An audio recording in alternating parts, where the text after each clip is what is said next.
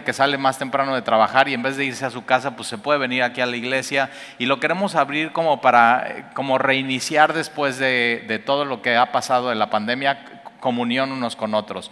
Entonces voy a estar, yo voy a llegar a las 7, eh, va a haber café, entonces te puedes sentar, eh, eh, agarrar un, un, un, café gratis, por supuesto, y bueno, damos del bueno, ímpetus. Entonces, pues, y gratis, o sea, gratis.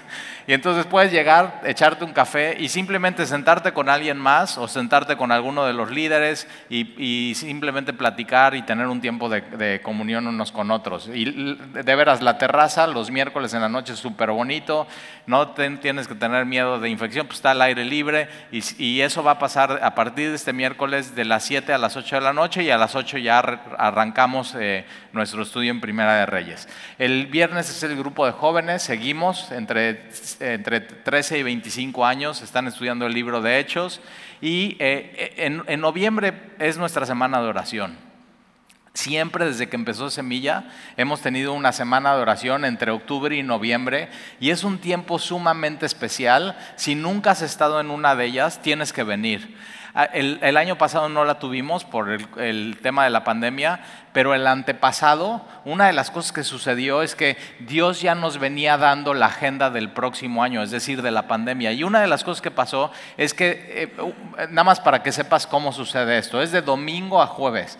Todos los días nos reunimos a las 8 de la noche, tenemos un tiempo de alabanza, de oración, pero ponemos dos micrófonos a los lados. Y entonces si, si, tú vienes y Dios te da una palabra, tú pasas con tu Biblia, lees el versículo y, y algo que sucede es que el Espíritu Santo de una manera increíble nos empieza a hablar toda la semana con temas en particular.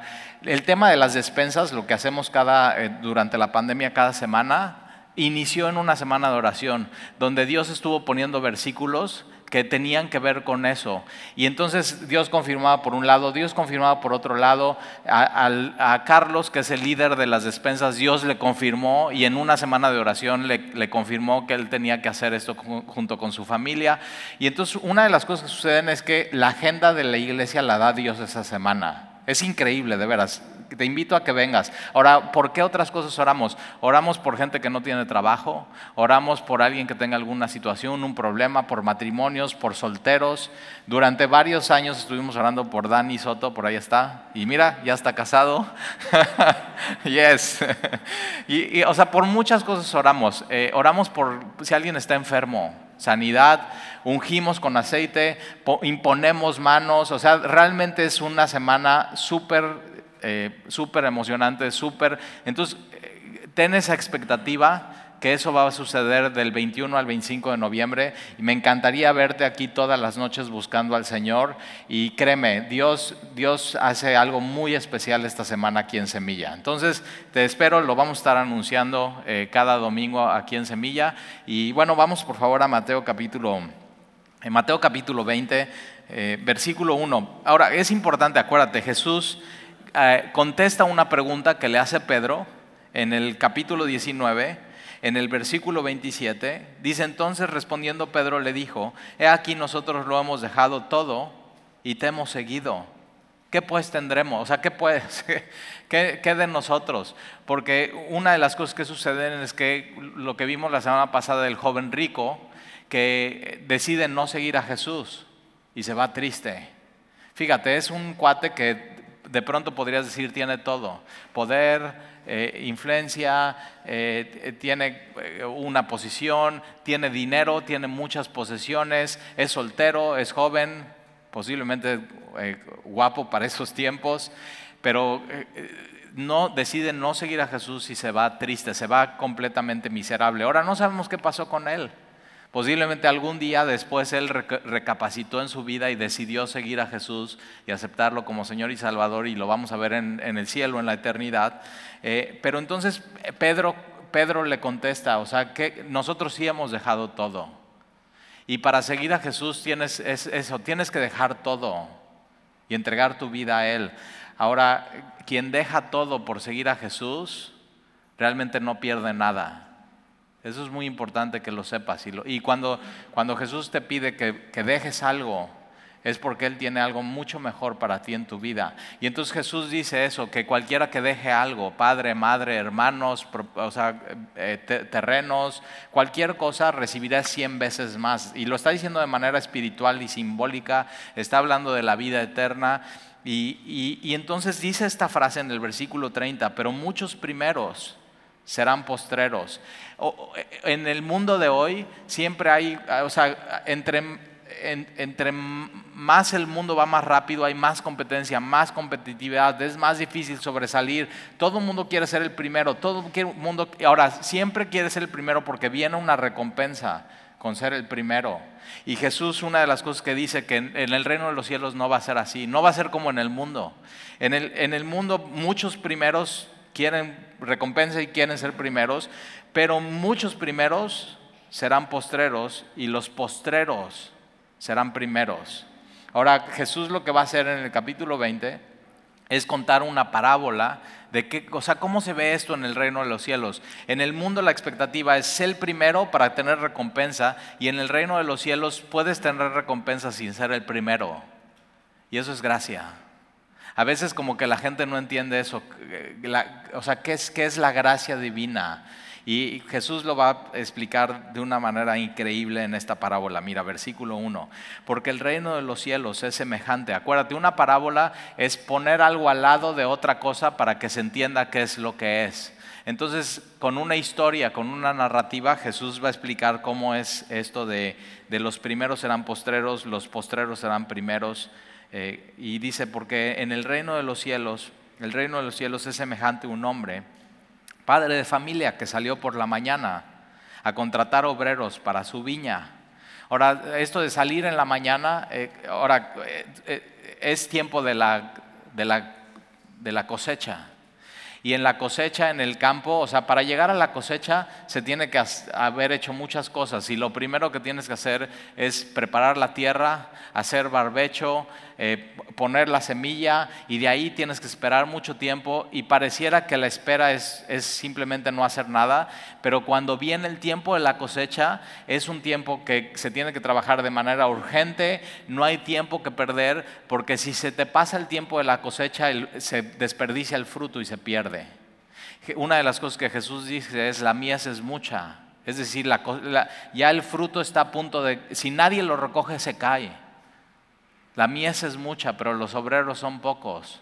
Y justo eso es lo que está pasando aquí. O sea, la, mies es mucha, ya está listo. Y una de las cosas que tienes que saber es que en el reino de los cielos vivimos en este tiempo. La mies es mucha, los obreros son pocos. Tenemos que vivir con un ánimo pronto de servir al Señor, de hacerlo hoy. ¿Por qué? Porque es, la puerta está abierta al cielo para todo aquel que cree en Jesucristo como Señor y Salvador. Entonces tenemos que servirle a Él, tenemos que invitar a gente, tenemos que proclamar el Evangelio. Es, el tiempo ahorita y si no lo hacemos hoy, posiblemente ya no haya tiempo para seguirlo haciendo. No sabemos cuándo viene el Señor. Y entonces tenemos que estar con esta expectativa de, urgencia. no lo podemos dejar para mañana. No lo podemos dejar para mañana. Entonces aquí lo que estamos viendo es que ellos están trabajando de 6 de la mañana, cuando sale el padre de familia son 6 de la mañana, se trabajaba así, de cuando sale el sol 6 de la mañana a cuando se mete el sol 6 de la tarde. Era un trabajo de 12, 12 horas. No era así siempre. Era así cuando se necesitaba hacer. Y hay épocas en tu vida donde vas a tener que ser así. Ahora en el reino de los cielos tenemos que vivir con esa expectativa. Es hoy. Ya lo no podemos dejarlo pasar, tenemos que hacerlo hoy. ¿Por qué? Porque la Biblia dice, hoy es el día de la salvación. No, no dejes para mañana lo que puedes hacer hoy en el reino de los cielos. Y entonces este padre de familia sale por la mañana a contratar eh, obreros para, es para su viña, esto es muy importante. Ahora, ¿quién está escuchando esto? Está escuchando Pedro y Juan y los apóstoles, que son sus obreros. Y nosotros aquí en Semilla, uno de nuestros distintivos es que todos somos eso, todos somos obreros. O sea, todos somos siervos, todos servimos al Señor, todos somos de Él, todo lo que hacemos es, para Él y trabajamos en su, en, su, en su viña y somos parte del cuerpo de Cristo. Y entonces, igual que los apóstoles que estaban escuchando eso, entonces eh, sale a contratar obreros para su viña. Versículo 2, y habiendo convenido con los obreros en un denario al día. Ahora, esta palabra convenido es que se pone de acuerdo. Va y dice, oye, ¿quieres trabajar en mi viña? Sí, ok. Vamos a ponernos de acuerdo. Vas a trabajar de 6 a 6, te voy a pagar un denario. ¿Estás de acuerdo? Sí. Ok, vamos. Entonces se pone de acuerdo con ellos. El denario era un, el salario justo para un día de trabajo. Eso era lo que era. Cualquiera que trabajara era una sola moneda, al final del día te pagaban tu salario del día, una, moneda, un, denario. Y entonces se pone de acuerdo con los obreros en un denario del día y los envió a su viña. Esta palabra envió es apostelo. Ese simplemente es eso, es Dios, eh, este padre de familia los llama y los envía a trabajar en su viña, apostelo. Entonces, eh, como que hoy tenemos esta idea de un apóstol es así, ah", no, o sea, un apóstol es alguien que, tiene esta idea como de una piedra que, Jesús toma y simplemente, nunca has hecho patitos en el río del estero, tomas una piedra y haces así, tung, y haces pa, pa, pa, pa, pa, y ya. Eso es la idea de apostelo aquí. Entonces se pone de acuerdo con ellos un denario al día de seis a seis. La mies es mucho, a trabajar durante todo el día. Ahora ellos estaban esperando ahí porque querían trabajar. Posiblemente se pararon desde las 5 de la mañana, llegar a la plaza donde son contratados y hay varios de ellos y entonces eh, tienen este acuerdo y para ellos trabajar es una bendición. O sea, e, e, ellos es, llevar ese día el pan a su mesa. Eh, es un acuerdo que ellos hacen con este padre de familia. Y entonces los envía a su viña desde las seis de la mañana.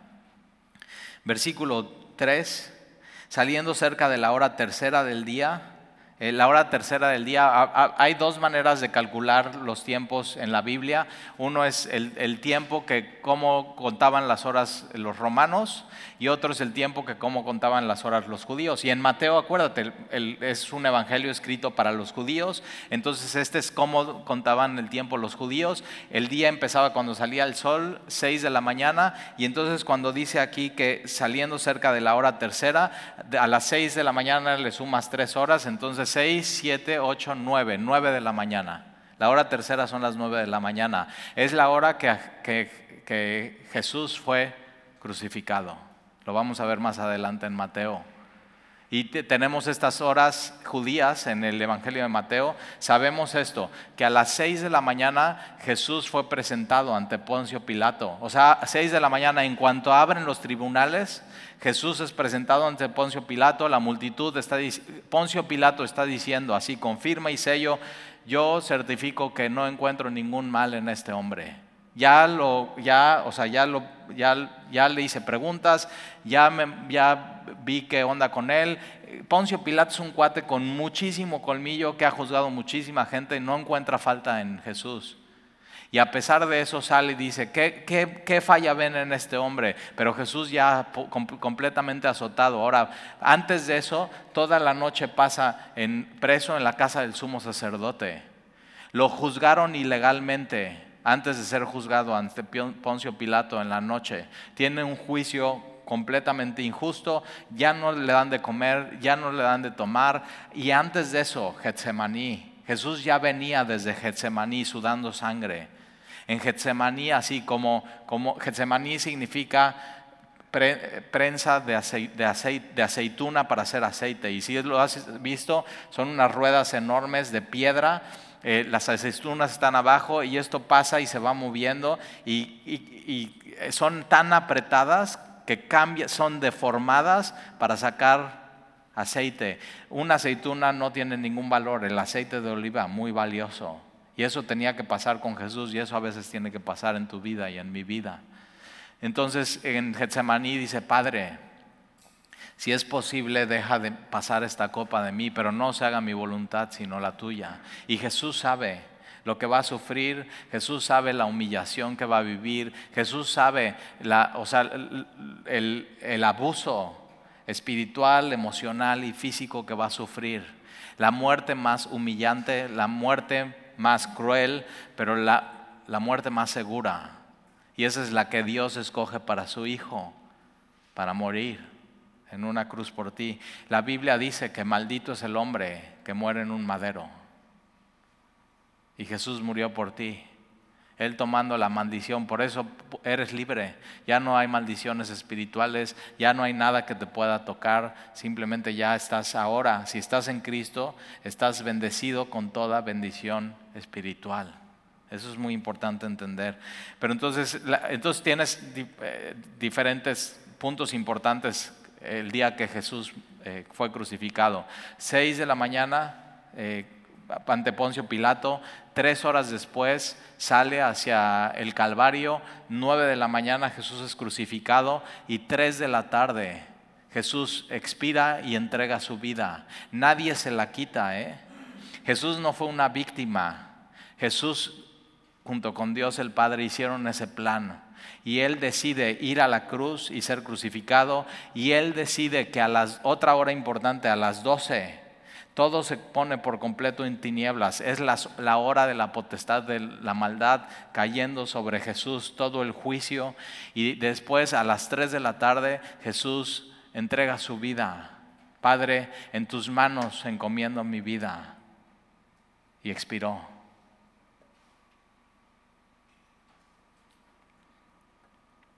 por ti y por mí. Jesús estuvo en la cruz seis horas.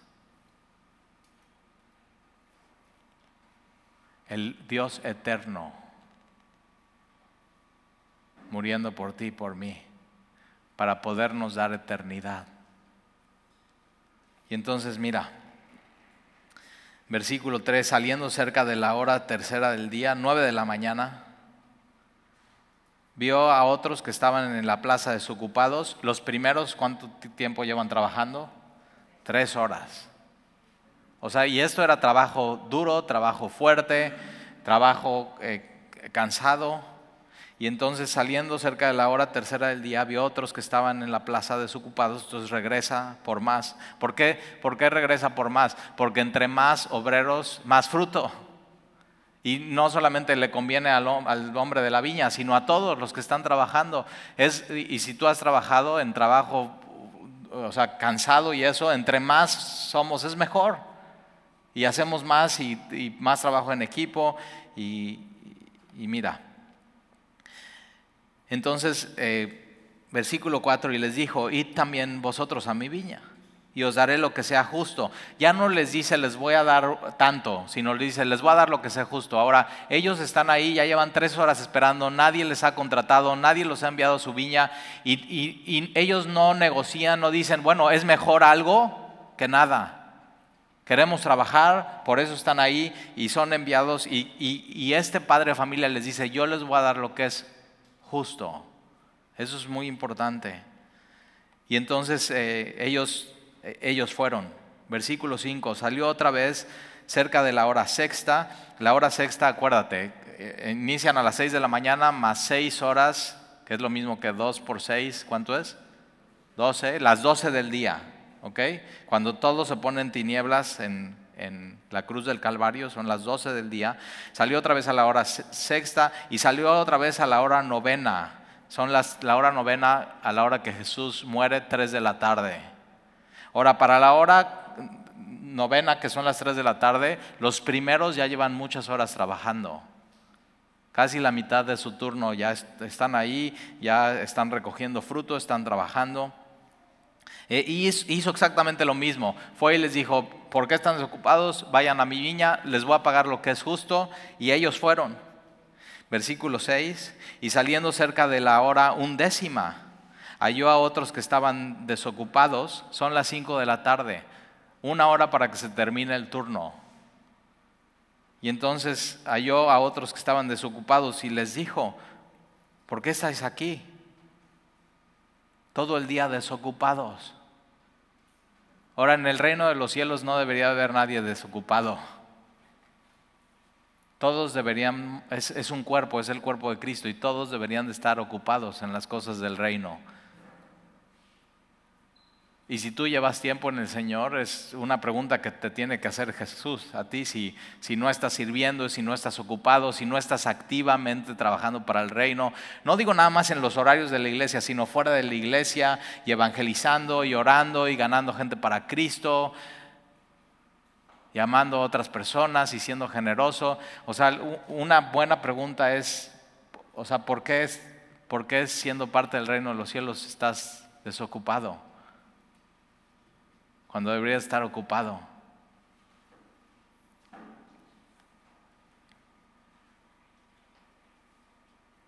Y versículo 7, y le dijeron, porque nadie nos ha contratado. Entonces tienes que tener cuidado, ¿eh? Si nadie, o sea, si, si no estás sirviendo y si no estás ocupado en el reino de los cielos, posiblemente es por, posiblemente es por tu actitud. Y porque para servir en el reino de los cielos y a Jesús tienes que tener esta actitud de humildad, de servir a los demás, de amar a los demás.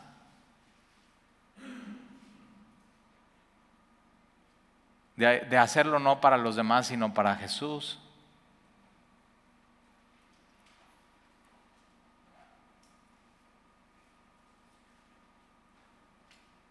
Entonces, si ese es tu caso y no has... Una de las cosas que hacemos en la semana de oraciones, oramos por los que no sirven de nada en la iglesia. Y no es que no, hay un dicho entre los cristianos, en algunas iglesias dice, si no sirves, no sirves de nada, y no es cierto. O sea, tu valor no es lo que haces, tu valor es quién es tu Salvador.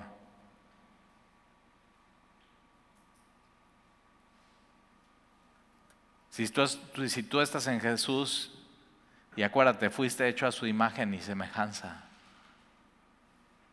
Tú no eres lo que haces, eres de quien eres, de Jesús. Pero una de las cosas que pasa, que en el momento que te das cuenta cuando, cuánto Dios te amó y que eres parte del cuerpo de Cristo y que cada quien tiene un lugar en el cuerpo de Cristo y una función y que nadie debe estar desocupado, sino tienes que estar activamente buscando, Señor, ¿cómo me quieres usar?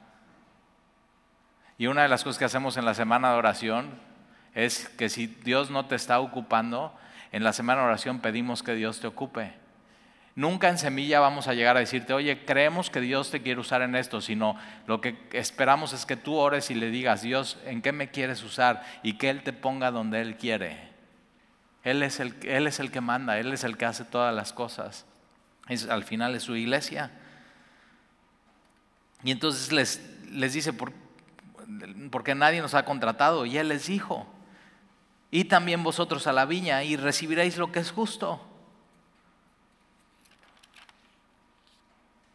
Es, es mejor una hora de alguien extra que no esa hora de alguien extra.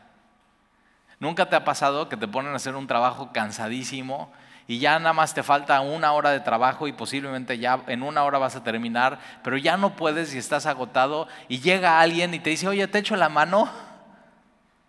Y en el reino de los cielos eso sucede. O sea, Dios manda más gente para, ¿para qué? Para que haya más fruto.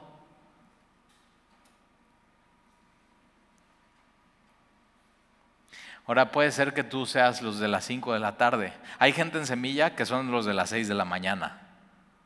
O sea que en, en, cuanto así Dios los tomó, empezaron a servir, fueron fieles, tuvieron la actitud correcta. Pero puede ser que tú seas los de las 5 de la, 5 de la tarde y, tienes que saber, eh, eh, tienes que empezar a servir ya.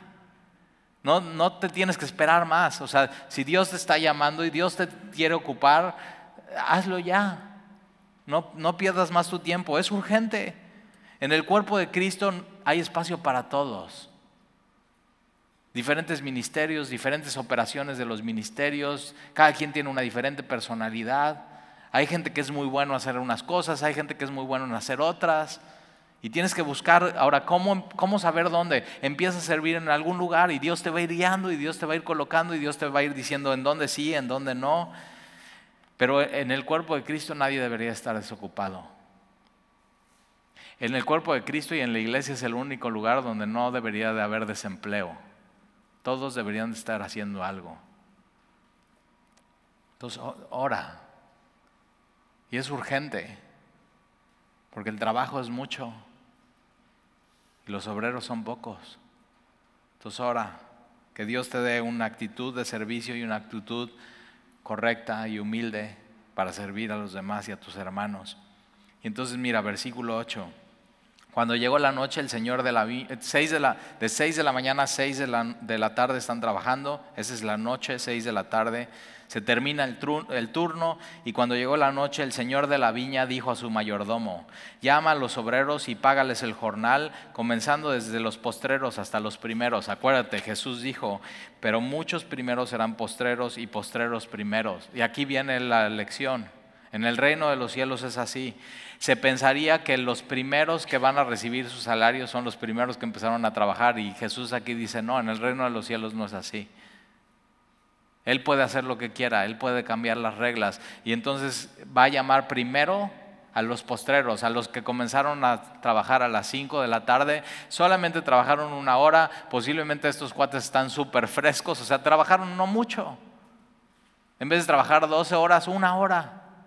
Y entonces dice este, y ahora este hombre de familia está viendo lo que está sucediendo, está el mayordomo que está pagando la raya a cada uno de los... Y los obreros están formados y la fila, el hombre de familia dice, la fila primero los últimos. Y al final, los que empezaron a trabajar a las seis de la mañana. Y mira lo que va a suceder. Versículo 9, y al venir los que habían ido cerca de la hora undécima, a las cinco de la tarde, recibieron cada uno un denario. Por, por, trabajar una sola hora recibieron los que, lo mismo que recibieron los que trabajaron 12 horas, un denario. Ahora, si tú fueras los de las 5 de la tarde, tú ya no tenías esperanza de recibir nada. O sea, ya, ya se, va a acabar el turno, ya seguramente nadie te va a contratar, pero llega este padre Mafén y dice, no, no, ¿por qué estás desocupado? Ven y trabaja y yo te voy a pagar lo que es justo y de pronto ya te formas y tú eres el primero en la fila y te dan un denario. No te lo esperabas. Es demasiado, es demasiada generosidad y eso es gracia. Cuando te relacionas con Dios ante la ley es, Dios te va a dar lo que te mereces. Ahora, ¿qué te mereces? La Biblia dice que somos pecadores y nos merecemos la muerte.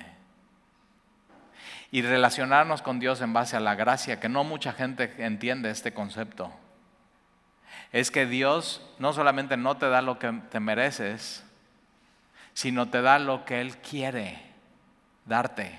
Él te da como un don, como un regalo. Y eso es gracia.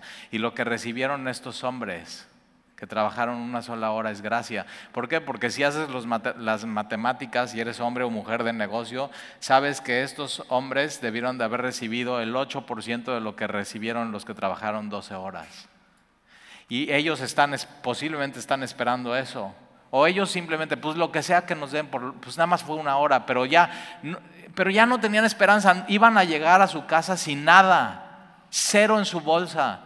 Y de pronto reciben ellos un... ¿Te imaginas? Si hubiera sido tú, el gozo y la felicidad de eso, hubieras dicho, es demasiado generosidad.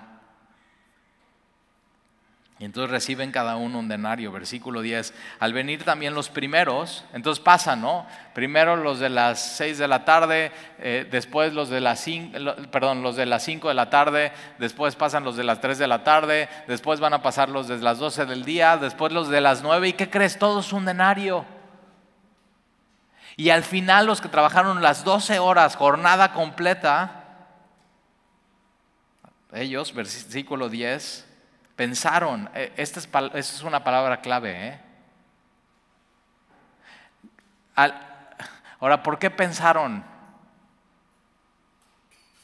Porque estaban viendo a los últimos que recibieron un denario. Entonces, al venir también los primeros, pensaron que habían de recibir más. ¿Por qué? No hubieran pensado esto si no ven a los últimos. Piensan esto cuando ven a los últimos como este hombre de familia es bueno y generoso y les da lo que él quiere. Y ellos pensaron que habían de recibir más. El, el, problema aquí es eso, es que se fijan. Y a veces el problema contigo, conmigo, es que nosotros pensamos que deberíamos de tener o recibir más. Y no tenemos contentamiento con lo que Dios ya nos dio y puso en nuestras manos. Y es un problema del, del corazón humano, ¿eh? Y tienes que constantemente estar cuidando tu corazón de eso en tu vida. Y pensaron que habían de recibir más, pero también ellos recibieron cada uno un denario. Versículo 11, y al recibirlo, ahora, ¿qué recibieron? Recibieron lo que es justo, lo que es adecuado, lo que era una bendición. Al principio era una bendición. Están ahí ellos esperando. Viene el hombre, un denario, sí, muchas gracias patrón. Voy ahorita y voy a ver cómo el trabajo y las ganas que le voy a echar y va a quedar muy contento. Y durante todo el día están bien haciendo su trabajo. ¿Qué cambia en ellos? Cuando vieron a los otros.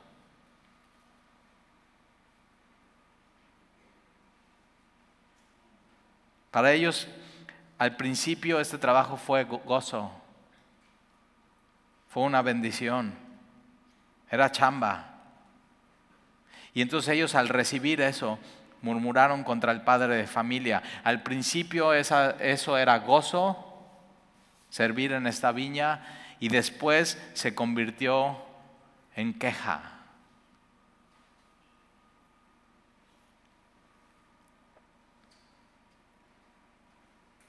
Al principio estaban a favor del padre de familia y al final están en contra del padre de familia, ¿te das cuenta? Y al final murmuraban contra, contra, contra el padre de familia. Y tienes que tener cuidado que no te pase esto en tu vida por ver a tu prójimo, como Dios lo bendice, cómo Dios es con él, cómo Dios le multiplica, cómo... Y dices, o sea, yo llevo todo este tiempo y todo este trabajo y todo, y ve, y este, sin hacer mucho esfuerzo.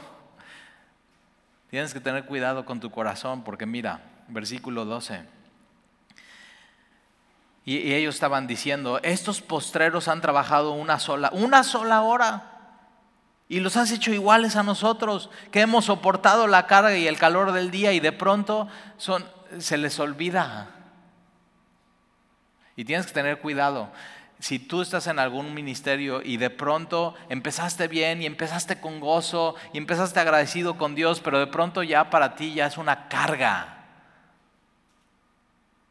Y ya tu, tu ministerio se vuelve una queja. Tienes que tener cuidado con eso en tu vida. Porque el, ministerio y tu servicio a Dios no es una carga, no es una queja. O sea, fíjate, ahora tienes que saber esto. el ministerio sí es, es carga, ¿eh? O sea, la semana pasada que tuvimos la conferencia de mujeres, terminó el sábado y de sábado a domingo el auditorio estaba padrísimo, todo arreglado. Es muy chistoso, cuando tenemos conferencias de hombres no hacemos nada y dejamos todo igual. Ah, un par de tacos y ya te damos, eh, venga, ya, te animamos así. Eso es suficiente. Y cuando es conferencia de mujeres, flores, mesas especiales, plumas, carpetas, libretas, así todo súper bonito, un fotobús para que se tomen sus fotos las mujeres, ahora recoger todo eso. Y el ministerio a veces es carga física y a veces también es carga espiritual, ¿eh?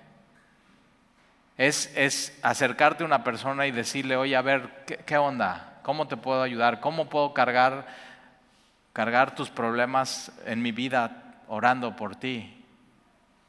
Ahora hay gente que dice, no, yo con mis problemas tengo, ¿para qué quiero los de otros? Pero es, o sea, eso no es amor. Dios, Dios no nos ha llamado a eso. Dios nos ha llamado a soportar las cargas los unos de los otros animarnos unos a otros, exhortarnos unos a otros. Y sí, o sea, es, hay, y hay gente que en semilla empezó cargando carga desde las 6 de la mañana, desde muy al principio. Ahora ten cuidado que no seas tú aquel que estás quejándote por la carga. Y fíjate, dice, nosotros hemos soportado la carga y el calor del día, calor extremo calor extremo. O sea, cosas complicadas, cosas difíciles, complicaciones. El ministerio es así, está lleno de eso. Pero eh, si tú de pronto ya te estás quejando por eso, acuérdate cuando Dios te llamó a las seis de la mañana, que tú, así cuando te dijo, órale, le entras y tú dijiste, Señor, sí, heme aquí, envíame a mí. Y empezaste bien y empezaste con gozo y de nada te quejabas. Acuérdate quién te llamó. Acuérdate a quién estás sirviendo. Y entonces ellos están, nosotros hemos soportado la carga y el calor del día. Y él respondiendo dijo a uno de ellos, amigo, o sea, como que a, otra persona que Jesús le dice amigo es a Judas. Tremendo, o sea, viene y ya va, va a entregar a Jesús por 30 monedas.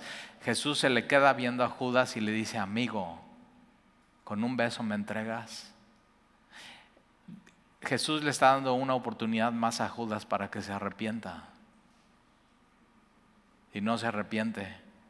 Y entonces eh, este padre de familia le está diciendo, amigo, no te hago agravio, no te, o sea, no te he hecho daño. Eso acordamos, quedamos que ibas a trabajar de 6 de la mañana a 6 de la tarde, ya sabías que ibas a cargar peso, ya sabías que iba a hacer calor hoy durante el día y sabías que ibas a recibir un denario. No te estoy haciendo ningún daño.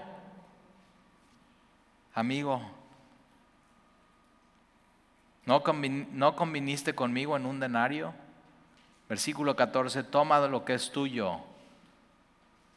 No te fijes en los demás, toma lo que es tuyo. Cuidado con estarte fijando en los demás, en tu vida, en tu trabajo, con tu familia, con tus hermanos, con tu familia política, en el ministerio. No te fijes en los demás. Ve lo que Dios puso en tu mano.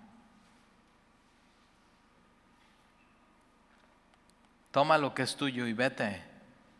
Pero quiero dar a este postrero como a ti. ¿No me es lícito hacer lo que quiero con lo mío?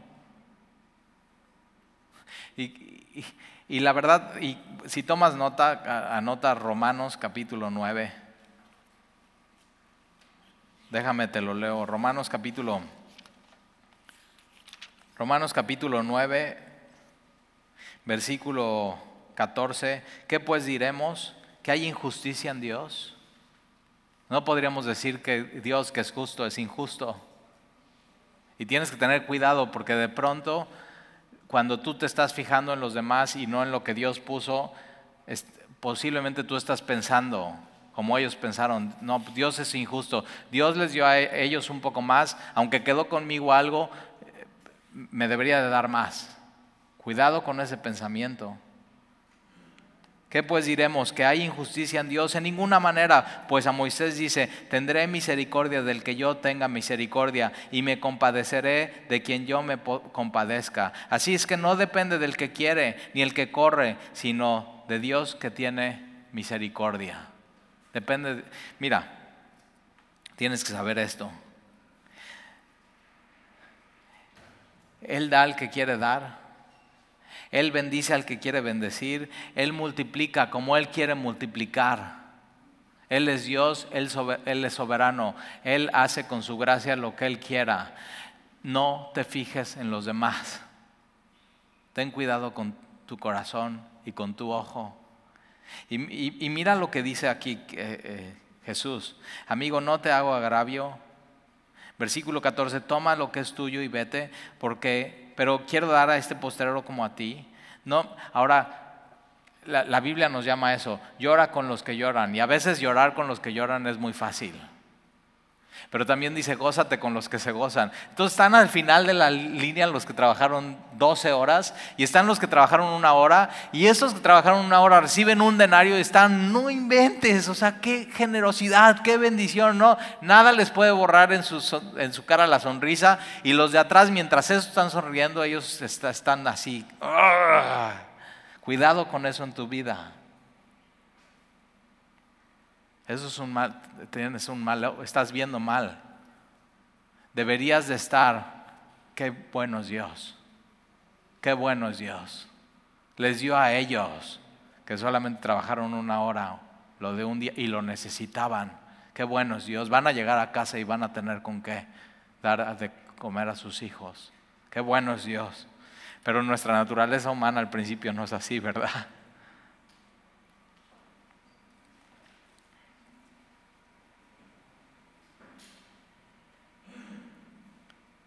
Versículo 15, no me es lícito hacer lo que quiero con lo mío.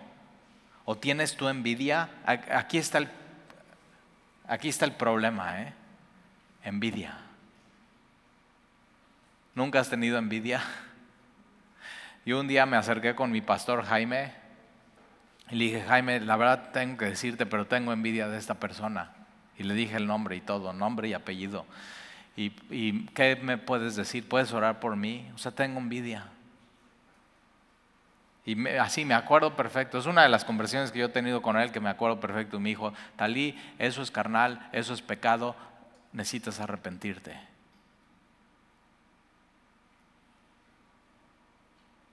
O tú tienes envidia porque yo soy bueno. Cuando tú tienes envidia, estás diciendo, Dios no es bueno. Dios no es justo.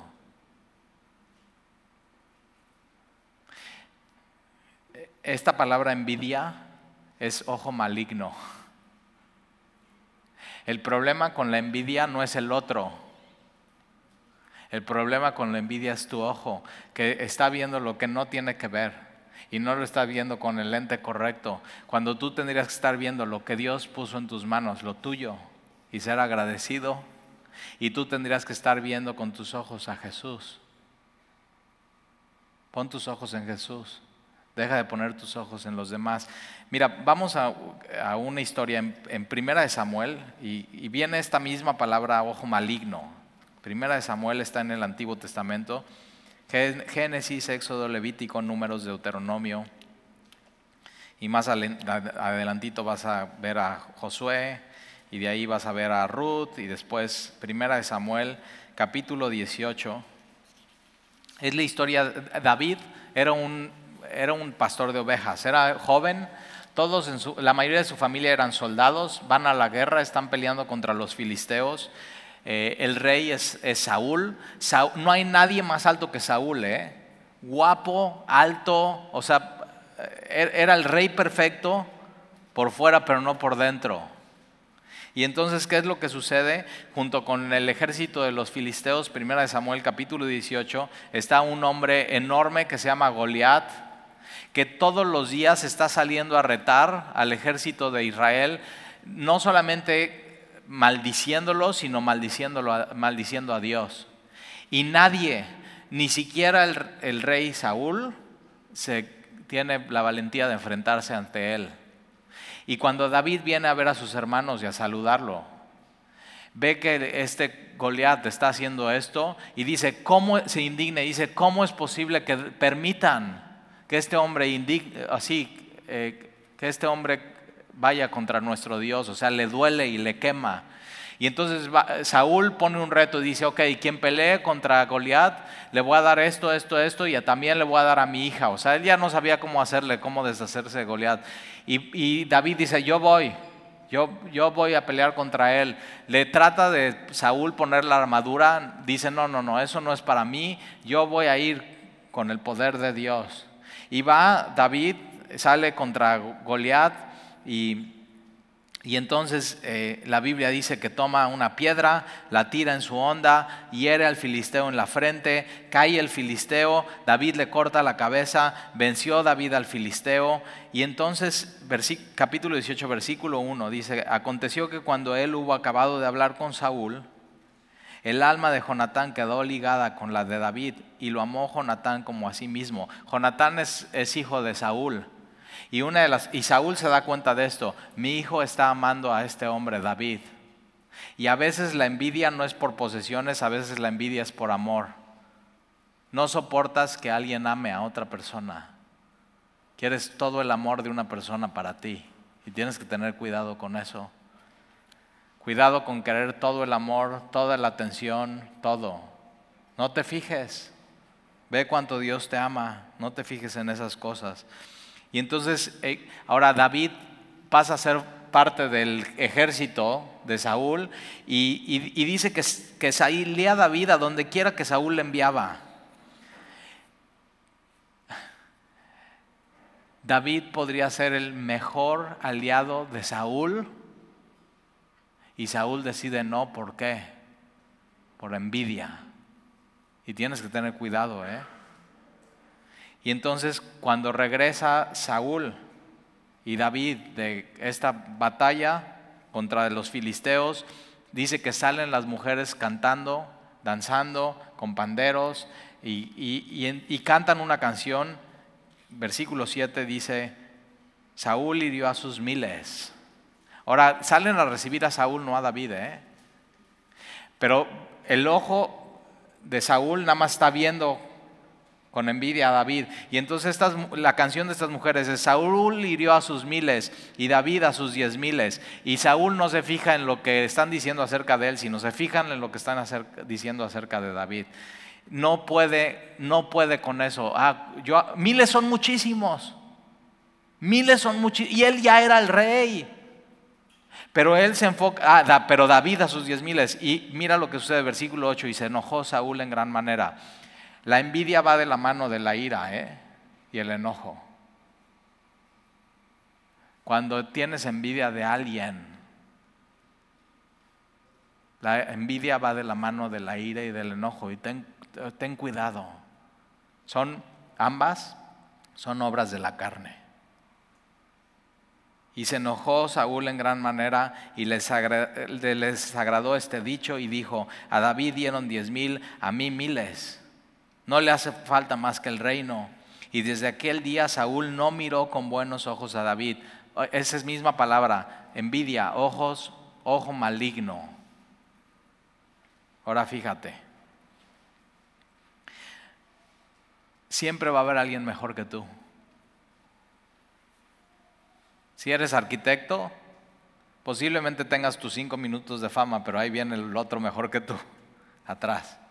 Si eres ingeniero, si eres cantante, aún en el ministerio, siempre va a llegar alguien que puede ser que lo haga mejor que tú. Y eso no, no, te tiene que dar envidia, te tiene que dar gozo. ¿Por qué? Porque entre más seamos, más fruto hay. Lo que acabó a Saúl fue su envidia y su ira. Lo volvió loco. Y tú tienes que tener cuidado. Y si te das cuenta hoy en tu vida que hay envidia en tu corazón, tienes que saber eso. Tienes que arrepentirte, tienes que dejar eso en tu vida, tienes que dejar de poner tus ojos en esas personas o en esa persona, o tienes que dejar de ver eso y tienes que poner tus ojos en lo que Dios ha puesto en tu vida y tienes que poner tus ojos en Jesús. Vamos a ver cómo termina la historia. Pero acuérdate, lo que llevó a la ruina a Saúl fue eso.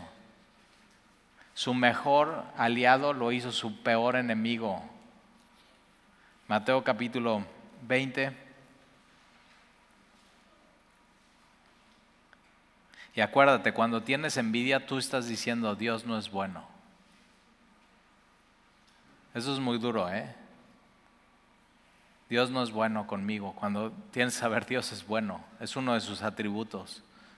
Y Dios es soberano. Y Dios tiene misericordia.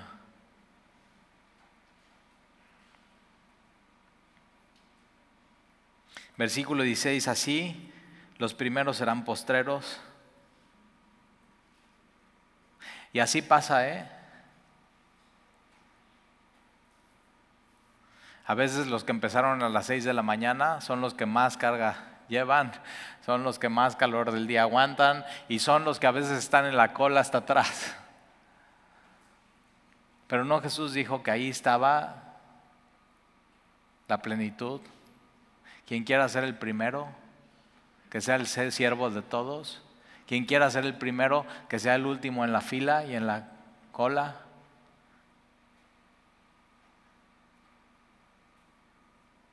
Ahí está la grandeza en el reino de los cielos.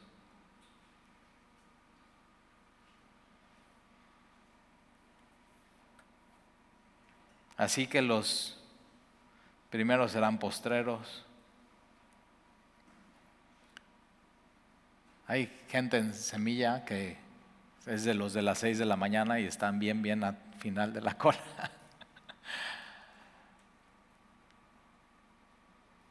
Y acuérdate, nunca te quejes. Acuérdate cuando Dios te dijo y tú dijiste, heme aquí, envíame a mí.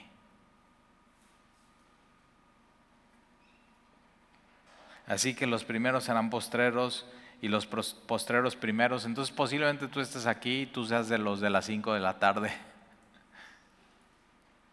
Pero es mejor las 5 de la tarde que nunca entrar.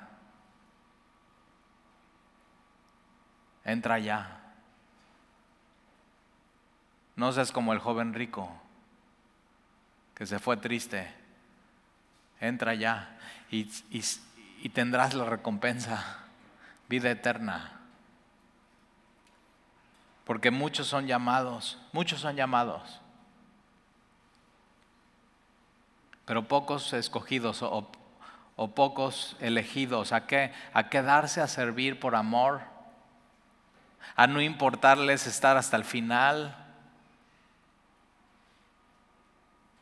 a tener la actitud correcta. Pocos.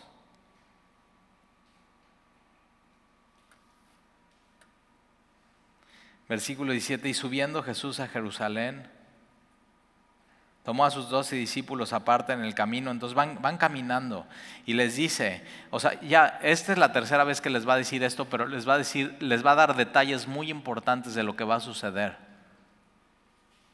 Ya van hacia Jerusalén, Jesús ya va a la cruz, Jesús ya va a la tumba, Jesús ya va a su sufrimiento.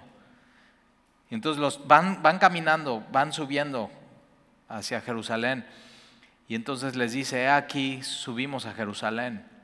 Y el Hijo del Hombre será entregado a, los principales sacerdotes y a los escribas. Y lo condenarán a muerte. Esta palabra condenar es de, lo van a, me van a condenar, me van a declarar culpable. Ahora, ¿culpables de qué? no es culpable de nada Jesús, pero le levantan falsos acusaciones y, ya no importa por qué, condenado a muerte. Lo enjuician al Dios del universo. Cuando lo están haciendo no se dan cuenta ellos mismos que están poniendo el juicio de Dios sobre ellos mismos.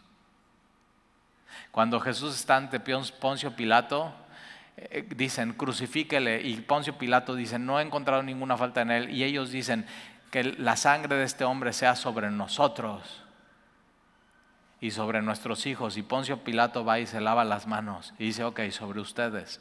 Pero aunque Poncio Pilato se haya lavado las manos, también cae sobre Poncio Pilato. ¿eh? Todos somos culpables de la muerte de Jesús. No te puedes lavar las manos. Todos somos culpables. y le condenarán a muerte y le entregarán a los gentiles, a los romanos. Entonces los judíos le sentenciaron, Poncio Pilato, gobernador, ok, ¿qué prefieren? ¿Bernabé o Jesús? Maten a Jesús, liberen a Bernabé y... Ah, Barrabás. Gracias. Pobre Bernabé.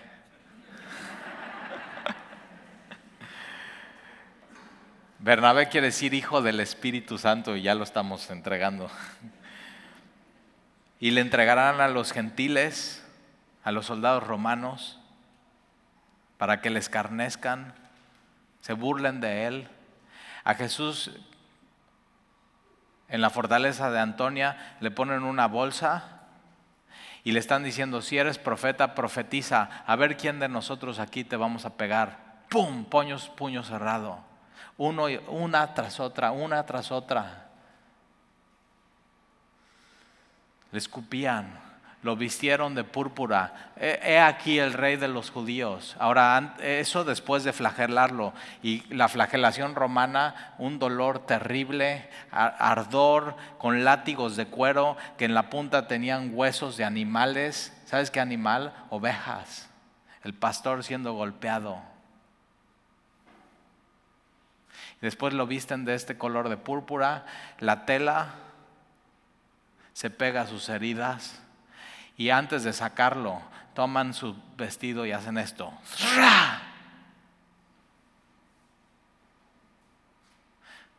Corona de espinas. He aquí el rey de los judíos. Una vara.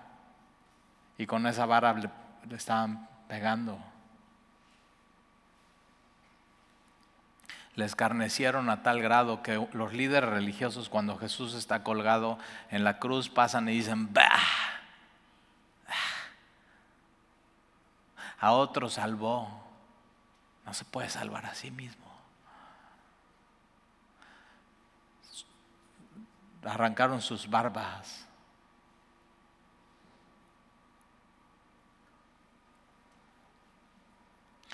Jesús no fue una víctima, Jesús decidió hacer esto por ti, por mí. Era su plan y por eso lo dice una y otra vez. Este es el plan, no sé, este es el, es el plan de Dios.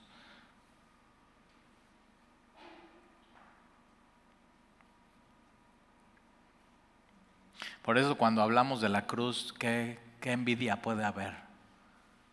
Él, él murió por tu envidia, pero ya qué envidia puede haber. No, no puedes poner tus ojos en otros, pones tus ojos en lo que Dios te regaló, salvación, y en Jesús, tu redentor, tu Señor.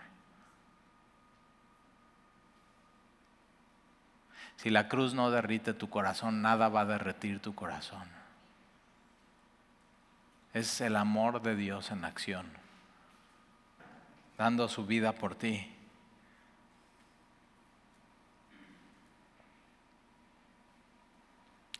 Esta palabra le azoten es flagelarlo. O sea, completamente azotado. Su rostro fue desfigurado. Su espalda, sus hombros, su espalda baja, sus glúteos, sus muslos, sus pantorrillas. Cuando él sale de la fortaleza, le ponen la barra transversal y no tiene ya fuerzas ni para cargarla. Y hacen que uno así le cargue la barras hasta el Calvario. Y, dice, y, le van a crucificar. Seis horas, ¿eh? Seis horas. Y no se quejó. Y él sí, o sea, él sí soportó no solamente su peso, sino el peso del pecado de la humanidad. Por eso cuando Dios te ponga a hacer algo y te quieras quejar, acuérdate de Jesús en la cruz.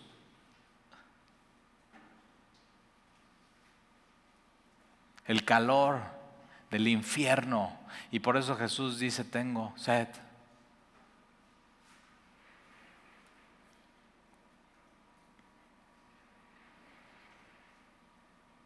Ahora Jesús siempre que habla de la cruz no se queda ahí, sino lo que sigue y dice, mas al tercer día resucitará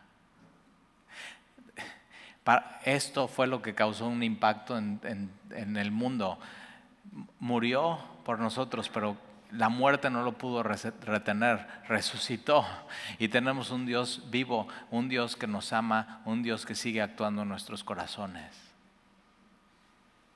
Entonces, si hoy encuentras en tu corazón envidia, estás diciendo Dios no es bueno cuando Dios sí es bueno y ya lo demostró en la cruz por ti. Y te tienes que empezar a relacionar con Dios en base no a la ley. La ley es te voy a dar lo que es justo. La gracia dice te voy a dar lo que yo quiera. Y lo que yo quiera es bueno. Y extiende tus manos y tómalo. Y no te fijes en los demás. No, por favor, no te fijes en los demás. No te fijes en los demás. Dios es bueno. Dios es misericordioso. Y si encuentras en tu corazón hoy envidia, pídele perdón a Dios Él te perdona. Y ponle nombre y apellido a tu envidia o a la situación. El problema no son ellos, el problema no es él o ella, el problema es tu corazón. No tengas un ojo maligno, no seas como Saúl. Pon tus ojos en lo que Dios puso en tu vida y pon tus ojos en Jesús. ¿Oramos?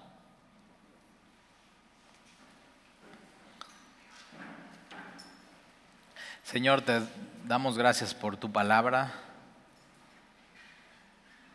Gracias por la claridad, Señor, de hablarnos y llegar a la raíz del problema, que es eh, la envidia, el, corazón del hombre. Y cuando tenemos envidia, estamos diciendo que tú no eres bueno y que tú no eres generoso, cuando tú sí eres bueno y tú sí eres generoso, Señor, y lo único que hemos hecho es tener un mal ojo para ver a nuestro prójimo y en vez de amarlo y gozarnos con él, estamos, estamos mal. No debería de ser así, Señor, entre nosotros. Y entonces, Señor, ayúdanos a, a lo que nadie quiere hacer, estar hasta el final de la fila. Nadie quiere estar ahí.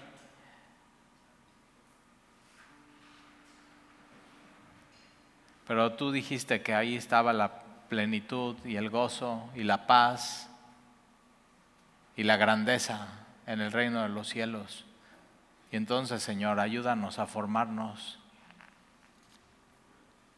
Porque de pronto ahí, al final de la fila, ahí te encontramos, tú siendo el más grande de todos, el siervo, que cargó en sus hombros el pecado de la humanidad y entregó su vida. Señor, ayúdanos a no ver lo que tú le das a los demás Ayúdanos a ver lo que has puesto en nuestras vidas. Y ayúdanos a ver a tu Hijo con una mayor claridad. Su amor por mí, su compasión, su generosidad, su misericordia. Ayúdanos a ver eso, Señor. Y te lo pedimos y te lo rogamos en el nombre de Jesús.